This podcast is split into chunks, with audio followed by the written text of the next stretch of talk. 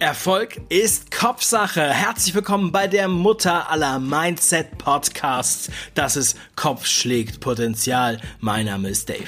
In dieser Show stelle ich ganz besonderen Menschen elf Fragen, die sie aus ihrer Komfortzone locken. Und in der heutigen Sendung präsentiere ich dir voller Stolz Lauri Kult.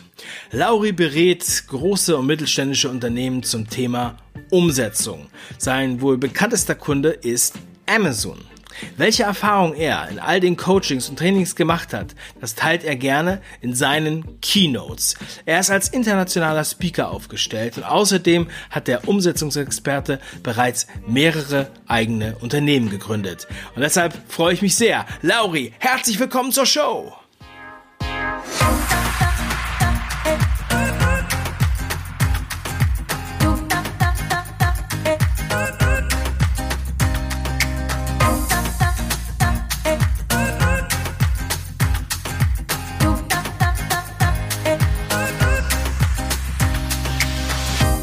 Stell dir bitte Folgendes vor. Wir sehen uns erst in drei Jahren wieder. Was denkst du? Was für eine Person bist du dann? Ja, super gute Frage auf jeden Fall. Wo bin ich in drei Jahren? Ich glaube, es gibt so zwei Sachen, die mich gerade so in der, in der Unternehmenswelt oder auch als, als Unternehmercharakter sehr antreiben. Also Nummer eins, sind es auf jeden Fall so ein bisschen diese Next Generation. Also jeder, der irgendwie kommt und sagt, hey, ich habe einen Traum, ich habe ein Ziel, ich möchte umsetzen, ich, ich habe Bock, ich habe Leidenschaft, ich habe Feuer, ich will Gas geben, ähm, den möchte ich in irgendeiner Form Unterstützung, sei es jetzt finanziell oder einfach nur mit Know-how, mit Mindset ähm, oder, oder mit Kontakten und, und die Leute einfach in Netzwerken weiterzubringen. Ähm, und das ist was, was ich wirklich wahnsinnig antreibe, wenn ich sage, es gibt da jemanden, der Feuer hat, Wille hat, Ausdauer hat, große Ziele, große Träume hat, aber dem einfach noch diese Ressourcen fehlen. Und äh, so ein Mensch möchte ich auf jeden Fall werden, der da in die Richtung viel macht.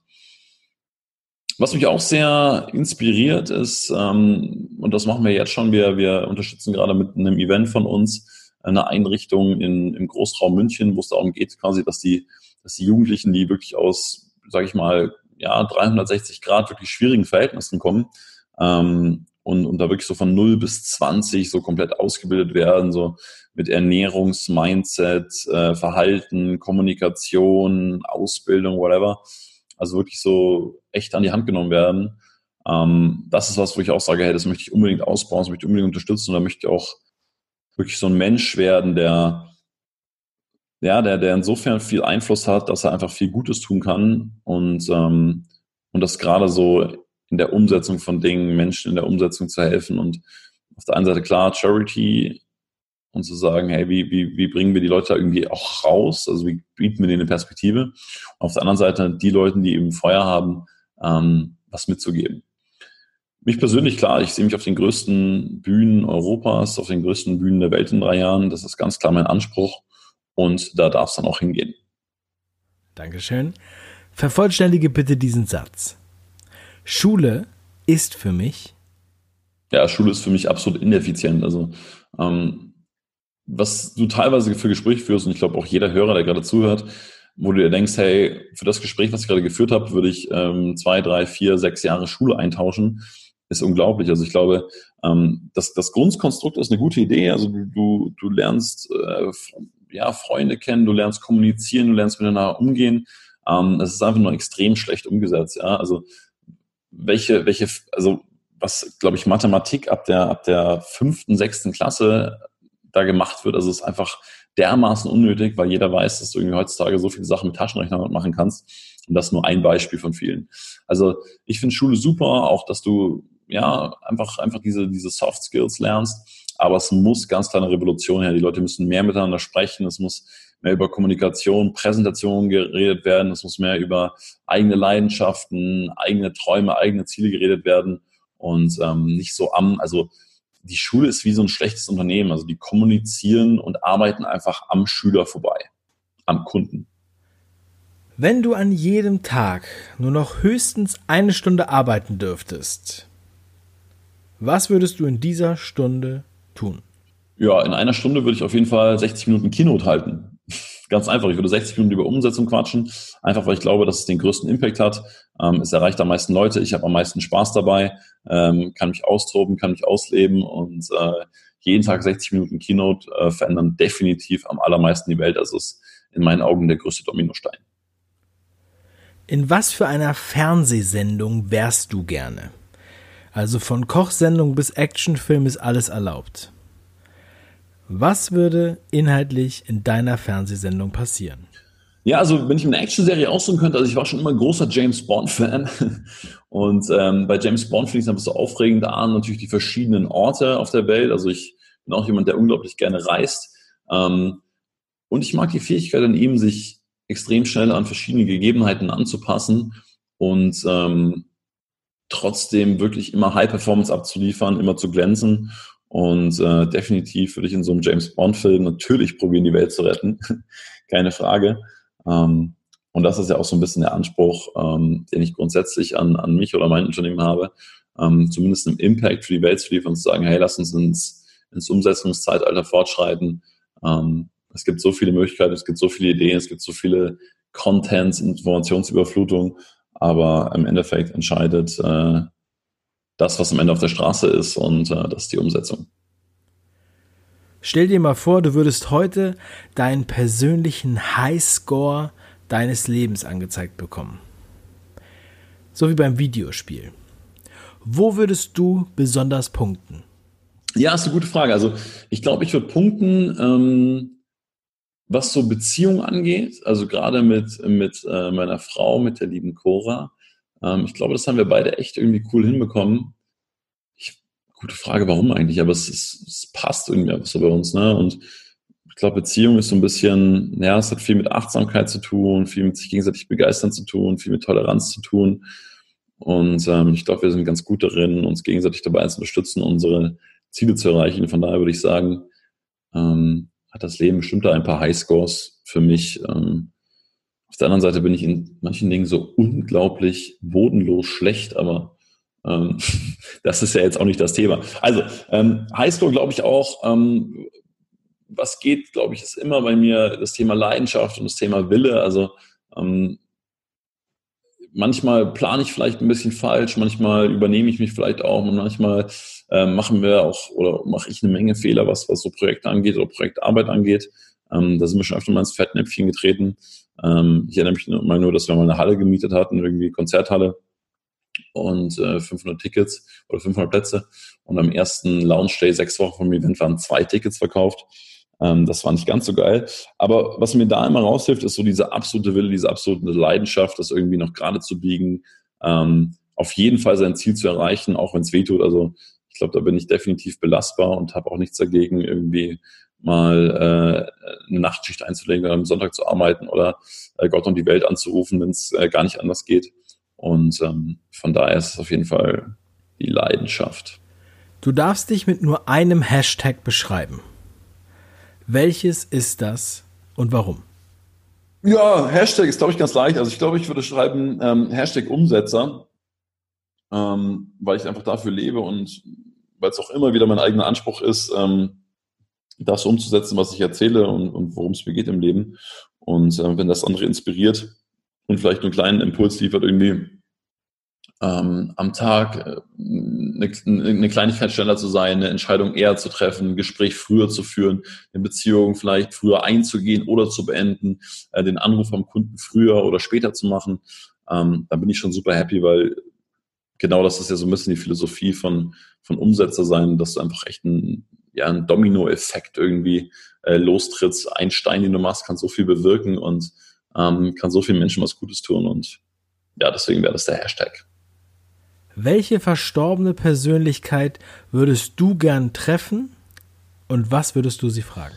Ja, jetzt kommt wahrscheinlich die, die ultra-Standardantwort von jedem, aber ich habe ähm, hab wirklich mal überlegt, was, wer ist denn so verstorben? Ne?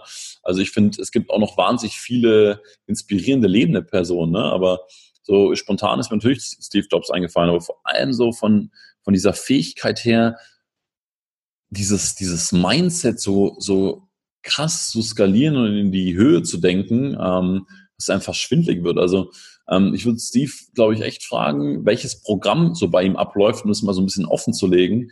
Welches Programm läuft bei dir ab, Steve, dass du wirklich für die ganze Welt denkst und dass du Produkte denkst, die wirklich jeder gebrauchen kann und wo die Menschen wirklich Fans von werden. Und ähm, wenn ich hier in München sitze oder gestern saß ich in irgendeinem Ort bei München, in so einem 20.000 Seelenort, dass dein Produkt irgendwie von Kalifornien in so ein 20.000 Seelendorf kommt und die Menschen das da trotzdem leben. Und ähm, das wäre, glaube ich, für mich super interessant, also dieses Großdenken. Was tust du, um nicht normal zu sein? Ja, ich weiß nicht. Also die Frage ist ja auch immer, was ist das normal, ne? Ähm, kommt natürlich auch immer so ein bisschen an auf das Umfeld, auf das man sich bewegt. Ähm, wenn die Frage jetzt so zur, zur, ja, zur Gesamtgesellschaft geht, glaube ich, zumindest mal zu probieren, so mutig wie möglich zu sein. Ähm, das lässt mich regelmäßig massiv auf die Fresse fallen. Also ähm, da kommen viele blutige Nasen auch raus. Aber der Punkt ist, glaube ich, ähm, dass die Ergebnisse oder, oder die, die Abenteuer, die, die guten Dinge, die guten Gefühle, die, die, das, das geile Leben einfach exponentiell größer ist als bei, ja, als bei, bei dem Case, dass man eben nicht mutig ist, ne? weil man einfach nur die Dinge macht, die man immer macht und, und ja nicht zu weit geht und ja nicht so weit nach vorne geht. Und ich habe wirklich die Erfahrung gemacht, es waren zwar teilweise immer sehr, sehr große Drucksituationen, aber ähm, eine Entscheidung ist dann gut, wenn die Leute entweder dich auslachen oder dir wünschen oder, oder schon prognostizieren, dass du auf die Fresse fällst. Ähm, dann ist es meistens, dann ist es meistens die genau richtige Entscheidung. Und ähm, ich glaube, dann schaffst du es auch nicht normal zu sein.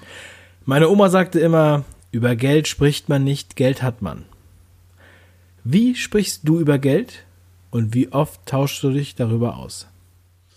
Ähm, ich tausche mich tatsächlich sehr, sehr oft über Geld aus. Also ähm, ich habe so ein bisschen das Mindset von, von einem sehr wichtigen Mentor von mir bekommen, ähm, da wirklich Nummer eins sehr gut mit umzugehen, Nummer zwei das auch sehr genau zu planen. Also ähm, dieser Mentor ist sicherlich nicht mehr in der, in der, in der Lage, da sich irgendwie drüber Gedanken zu machen und in den nächsten 100 Jahren wahrscheinlich auch nicht, aber ähm, der ist trotzdem sehr, sehr straight mit seinen Budgets und sehr, sehr straight mit seinen Umsätzen. Also ähm, ich glaube, wenn du, wenn du Geld behandelst wie einen guten Freund und dementsprechend auch Aufmerksamkeit widmest und, und, und achtsam damit umgehst, und damit meine ich nicht geizig sein, sondern zu überlegen, okay, wofür brauche ich wirklich Geld, wo investiere ich wirklich, wo bringt es andere Menschen Mehrwert? Also Klassiker ist natürlich, sich zu überlegen, also wenn ich jetzt gerade so in Investmentbereich auch gehe, wenn ich Aktien kaufe oder ETFs oder whatever, müssen da jetzt unbedingt äh, Waffenexporte mit drin sein.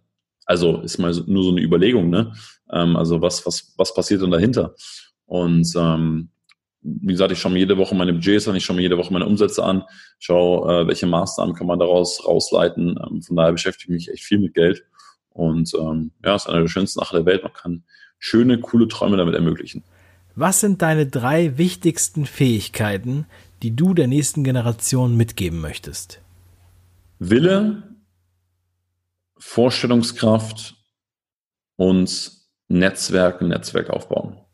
Wieso bleibst du nicht einfach immer, wie du bist? Boah, Dave, Hammerfrage nochmal am Ende. Also, ich glaube, dass Kommunikation oder Menschsein grundsätzlich viele verschiedene Facetten beinhaltet. Also, logischerweise, wenn du mit deiner Frau oder deinem Mann gerade im Bett liegst und kuschelst oder am Morgen aufwachst, bist du ein anderer Mensch, als wenn du eine Präsentation vor tausend Leuten hältst. Ähm, das ist vollkommen klar und ich glaube auch nicht, dass das nicht authentisch ist oder dass das nicht du selbst bist.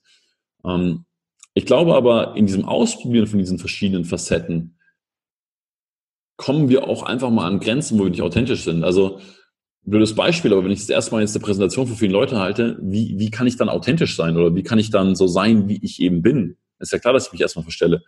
Und ähm, ich glaube, deswegen ist so dieser, dieser Business-Grundsatz ganz cool. Erst immer nach den Regeln von anderen spielen und dann seine eigenen Tricks ausprobieren und das eigene Konzept damit verfeinern. Das heißt, ergo sich bewusst sein, dass man mal nicht man selbst ist und das ist dann auch okay. Aber im zweiten Schritt muss natürlich immer so ein bisschen die Authentizität kommen, beziehungsweise man darf seine eigenen Regeln aufstellen und ähm, deswegen gehe ich auch ab und zu an meine Grenzen, bin bestimmt auch mal nicht authentisch. Aber der Punkt ist, ähm, daran zu arbeiten, dass es besser wird, erfordert, glaube ich, auch diesen Schritt. Das waren elf Fragen an Lauri Kult hier bei Kopf schlägt Potenzial. Lauri, vielen lieben Dank für deine Offenheit und deine Antworten.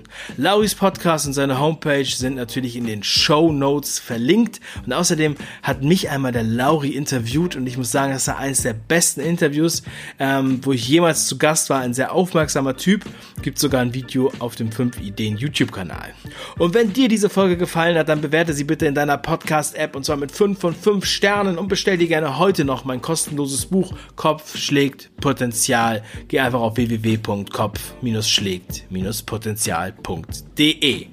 Mach was draus, dein Dave.